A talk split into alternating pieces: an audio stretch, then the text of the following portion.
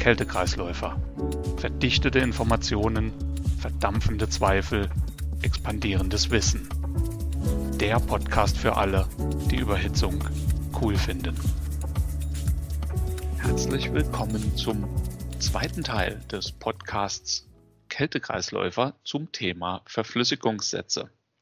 Im ersten Teil hat mein Kollege Stefan Bachmann Fragen zu Verflüssigungssätzen, speziell Verflüssigungssätze für die Kältemittel der neuen A2L-Klasse erörtert und mit etlichen griffigen Beispielen aus der Praxis unterfüttert.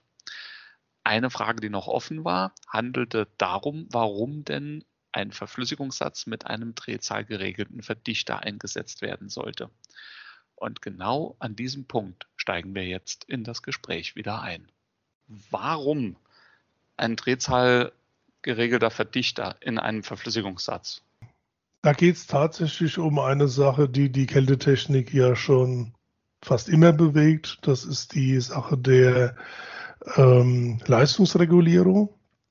Früher, früher war es der Klassiker, dass man eben einen Verbund hatte, vielleicht auch mit, ich sage jetzt mal ein Dreierverbund, drei Verdichter, alle Verdichter Feststarter und äh, volle Leistung, also 33 Prozent einer, 66 der zweite dazu und 100 Prozent äh, mit dem dritten.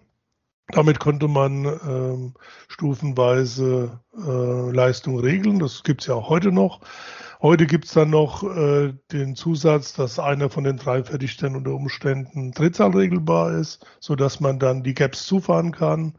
Also lässt den ersten Verdichter ähm, Drehzahlregelbar laufen, bis er die volle Leistung hat oder zumindest die volle Leistung von Festdrehzahl. Dann, dann lässt man den zweiten voll rein, fährt die Drehzahl zurück. Und so kann man dann das Ganze stufenlos, auch mit dem Dreierverbund, mit einem Drehzahlregelbahn Verdichter fahren. Bei Optima Inverter haben wir den haben wir den Weg gegangen, dass wir einen Scrollverdichter drehzahlregelbar drin haben, der einen komplett äh, sehr großen äh, äh, Teillastbereich und äh, also sehr gut teillastfähig ist und alle stufenlos abfahren kann.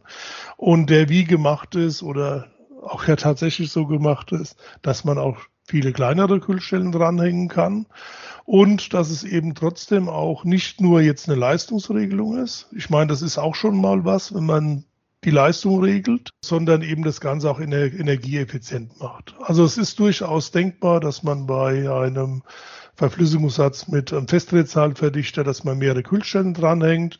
Aber es kann dann schon so sein, dass die äh, Verdichterleistung äh, in dem Moment jetzt dann gerade für den Lastfall zu groß ist und äh, der, der Saugdruck nach unten geht, was in aller Regel schlecht ist ja, und Energie kostet. Bei optimalen Werten haben wir halt immer die optimale Anpassung und durch die Technik, dass wir da einen Scrollverdichter drin haben mit Permanentmagnetmotor, also dem feinsten, was es im Moment gibt, und Frequenzumrichter, der aber auch ganz einfach einstellbar ist. Also das muss man dazu sagen. Da haben wir extra Wert drauf gelegt. Ähm, kann man das wirklich Tollste dem äh, Endkunden äh, für die Betriebskosten geben und kältetechnisch ist es auch immer so, dass äh, das genauso ist, wie die entsprechende Kühlstelle das haben muss. Also der Optima-Inverter, das ist äh, natürlich schon so das Premium-Premium-Teil, was wir verkaufen. Ich springe jetzt ein kleines bisschen, weil mir jetzt was eingefallen ist, ähm, was ich dich auch noch gerne fragen möchte. Nochmal so zurück auf Service. Angenommen, ich werde angerufen, Service an einer Anlage, komme da hin und da ist R22 noch drin. Also R22 in einer bestehenden Anlage. Was mache ich denn jetzt? Ja, das ist, ist eine gute Frage. Ich finde auch gut, dass wir jetzt als Hersteller tatsächlich sowas wie R22 nochmal thematisieren, weil das oft von Herstellern nicht mehr gemacht wird. Die sind dann schon im Geiste, so wie das, was wir eingangs besprochen haben, äh, bei A2L und A3 und äh, der Zukunft. Und das ist aber in der Realität tatsächlich noch ich sag mal, primär Klimaanlagen, aber man hat ja früher zu Kältezeiten sogar Tiefkühlung mit Kopfkühlern sowas gemacht, dass es das durchaus noch gibt. Ähm, und äh, von daher ist das natürlich eine ganz, ganz praxisrelevante Frage. Wir wissen alle, dass wir jetzt äh, im Kältekreislauf von R22 nicht mehr so richtig rumwirken dürfen äh, und da vielleicht sogar noch R22, was wir irgendwie haben, da auffüllen oder so. Das geht natürlich nicht mehr. Aber kleinere Reparaturen, die jetzt den Kältekreislauf direkt nicht betreffen, wo man nicht öffnen muss, kann man natürlich machen. Ansonsten ist es auch eine tolle Chance für uns in der Kälte, wenn jetzt jemand tatsächlich so lange gewartet hat oder vielleicht ist das Ganze auch immer problemlos gelaufen und ähm, der Betreiber hat selber ab und zu mal ein bisschen den Verflüssiger ausgeblasen und fertig war die Wartung. Ja, kann ja sein, dass man jetzt natürlich in der Situation ist, wo man äh, vielleicht gleich zwei Schritte auf einmal machen kann und kann dann mal zu A2L direkt gehen. Äh, die Kältemittel sind da, die man nehmen kann. Klar, der Klassiker ist erstmal, wenn man A22 sieht, dass man 407c Verflüssigungssatz äh, einsetzen würde. Das ist auch nicht falsch. Ja. Äh, immer dran denken bei den Vierer Gemischen. Also ist dann ist ja immer, wenn es mit vier losgeht, äh, sind es mindestens zwei Kältemittel oder sogar mehr im Gemisch. Da haben wir natürlich äh, den Gleit mit drin. Das ist was, was man nicht unbedingt so sehr braucht. Bei A22 ein klassischer Einstoff war das natürlich nicht. Aber 407C ist ja, hat sich ja sehr gut bewährt als äh, Nachfolgestoff. Natürlich kann ich jetzt auch hergehen und kann mir sowas überlegen, wenn ich zu A2L gehen will und ihm eine neue Anlage verkaufen nach über 20 Jahren. Ich meine, so alt muss äh, das, äh, die Anlage ja schon sein. Ähm, kann ich das natürlich auch verantworten. Und vielleicht geht ja was mit äh, 454C oder 455 Anton. Äh, das sind Kältemittel, die sind unter 150 GWP. Und äh, da kann er das Ganze mindestens noch mal so lange laufen lassen äh, wie die R22-Anlage, zumindest aus heutiger Sicht. Also danke, danke für, für die Info. Aber jetzt noch mal ein Schwenk zu einem ganz anderen Kältemittel, CO2. Das äh, wird ja auch immer mehr eingesetzt in Supermärkten, größeren Supermärkten relativ häufig.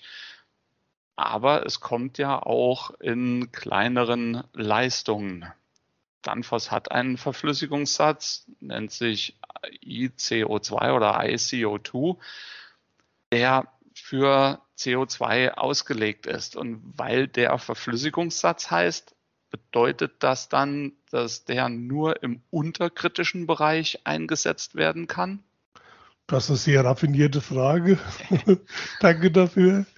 Ähm, tatsächlich darf man ihn schon Verflüssigungssatz nennen. Nicht nur, weil er so aussieht, ja, äh, sondern äh, weil es auch so ist, dass auch die großen ähm, CO2-Anlagen, die es ja, es ja heute, wie du angesprochen hast, äh, äh, viel äh, in Supermarkt äh, Kälteanlagen gibt oder die da schon der Stand der Technik sind, wenn man das so sagen darf, laufen ja äh, hier bei uns in Deutschland in unseren klimatischen Breiten tatsächlich in der Regel äh, längere Zeit unterkritisch, als sie transkritisch, äh, sprich äh, überkritisch laufen. Das ist auch gar nicht schlimm. Ja, das ist gar nicht schlimm, weil äh, wir ja generell in Kompressionskälteanlagen uns diesen Kniff zunutze machen, äh, dass wir immer diese Aggregatzustandsänderung haben, also jetzt nicht nur bei CO2 beziehungsweise nicht nur bei CO2 im Verdampfer, sondern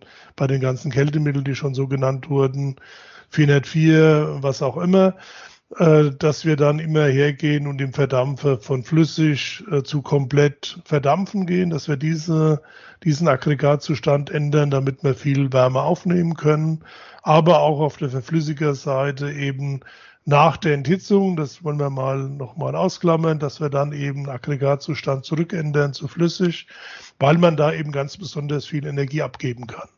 Jetzt ist es nicht so, dass man bei CO2 plötzlich diese Regel vergessen hat und hat gesagt, nee, transkritisch ist ja viel besser, äh, sondern es hat einfach damit äh, zu tun, es steht, heißt ja immer unter und, und transkritisch oder überkritisch, weil der kritische Punkt so niedrig ist. Bei 31 Grad, glaube ich, so aus der hohlen Hand, Äh, plus ist der kritische Punkt, wo man eben da nicht mehr so ohne weiteres ähm, von gasförmig zu flüssig ändern kann und da eine, eine große Enthalpie hat zum Wärme abgeben. Also muss man es dann eben, wenn es draußen ein bisschen wärmer ist, äh, müssen wir das halt dann eben transkritisch machen, was bedeutet, dass man dann eigentlich einen Gaskühler hätte. Aber um nochmal richtig zu beantworten, was du gefragt hast, äh, wenn es eben etwas kühler ist und äh, wir, wenn wir so rechnen, 10, 15 K irgendwas äh, höher verflüssigen, sprich äh, in dem Fall eben dann auch äh, die Gastemperatur oder gasförmiges CO2 als Temperatur haben, um Wärme abzugeben. Äh, das gibt es eben bei uns auch schon relativ häufig, äh, diese Situation klimatisch und äh, auch Unterschied Tag-Nacht spielt natürlich eine Rolle. Sommer, Winter, äh, Herbst, Frühling, solche Sachen. Und dann darf man schon Verflüssigungssatz nennen. Aber es ist richtig, wenn es im Hochsommer läuft, der Verflüssigungssatz, und dann wird er überkritisch laufen, dann wäre es eigentlich ein Gaskühlersatz. okay. Du hattest es ja schon erwähnt, die, der, dieser Verflüssigungssatz, dieser ICO2, der sieht aus wie ein bisheriger Verflüssigungssatz für die bisherigen Kältemittel. Du hast ja auch jetzt erklärt, wie, wie das so funktioniert. Ähm, aber kann ich den denn grundsätzlich auch so einsetzen wie bisher? Es gibt sehr große Ähnlichkeiten zu den Standardkältemitteln äh, und es gibt ein paar Unterschiede.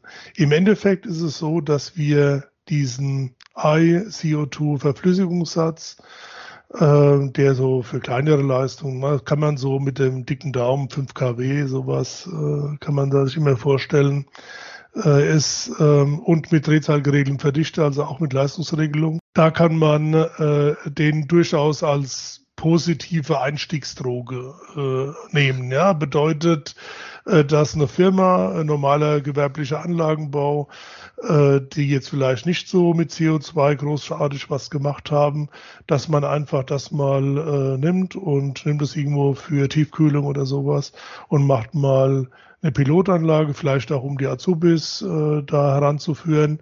Und die Dinge, die so unterschiedlich sind äh, zur normalen Kälteanlage, ja, zu einem anderen Verflüssigungssatz, die sind da eigentlich schon drin und die muss auch äh, der Meister oder der Planer gar nicht mehr extra dann konzipieren, sondern so Sachen wie Gaskühler, vor allem auch die intelligente Gaskühlerregelung, dass also auch vom COP her immer vernünftige Temperaturen da gefahren werden, Drosselorgan nach dem Gaskühler, äh, die Gasbypass, äh, das Gasbypassventil, solche Sachen, die es ja so in den normalen Verflüssigungssätzen und normalen Nicht-CO2-Anlagen ja so nicht gibt, die sind alle da schon drin. In der Praxis ähm, kann man eigentlich bei dem, was man dann ergänzt an der Anlage, äh, ziemlich ähnlich arbeiten wie bei, bei den äh, bekannten Kältemitteln.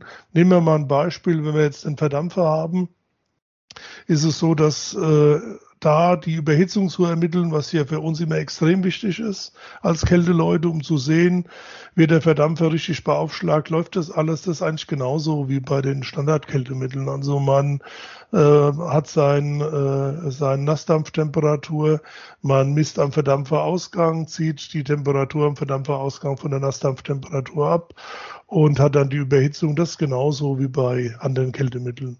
Vielleicht eine Sache sehr praktisch, was ein Unterschied in der Regel ist, ist, dass man eben die Leitung vor dem E-Ventil äh, äh, isolieren muss. Äh, bei den meisten normalen Anlagen, wenn ich das so nennen darf, äh, ist das nicht notwendig. Da ist die Flüssigkeitsleitung, äh, braucht man nicht zu isolieren, außer man hätte jetzt ganz starke Unterkühlung, aber das ist ja der Ausnahmefall.